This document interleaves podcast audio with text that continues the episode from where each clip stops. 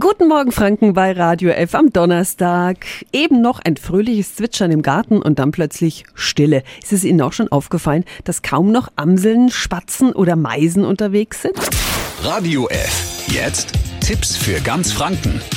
Hier ist unser Wiki Peter. Angela Nelson vom Landesbund für Vogelschutz in Hilpolstein. Täuscht das oder sind die Vögel tatsächlich weg? Ja, also wir sind halt gewöhnt, dass die Vögel entweder lautstark ihr Revier mit Gesang verteidigen oder dass sie eben eifrig am Junge füttern sind und da ständig eben hin und her fliegen zwischen Nest und Futterquelle.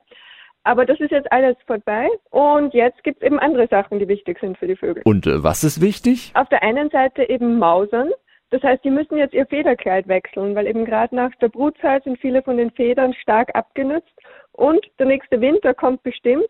Es ist dann eben wichtig, dass sie da wirklich ein dichtes Federkleid haben, das eben gut gegen Kälte schützt. Und dann gibt es natürlich auch viele Vögel, die in den Süden fliegen. Welche Vögel sind denn schon weg? Der Kuckuck, der ruft schon seit langem nicht mehr.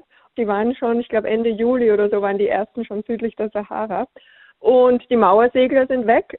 Und die Schwalben kann man sehen, die versammeln sich jetzt teilweise auch schon. Also die sind so im Trupp unterwegs und machen sich wahrscheinlich auch schon bereit, schön langsam auf den Abzug. Dankeschön an Angela Nelson vom Landesbund für Vogelschutz in Hilpolstein. Die Vögel, die bei uns überwintern, die kommen im kühlen Herbst zurück in unsere Gärten. Im Moment sind sie in ländlichen Gebieten unterwegs, weil die Erntezeit jede Menge Futter für sie hergibt.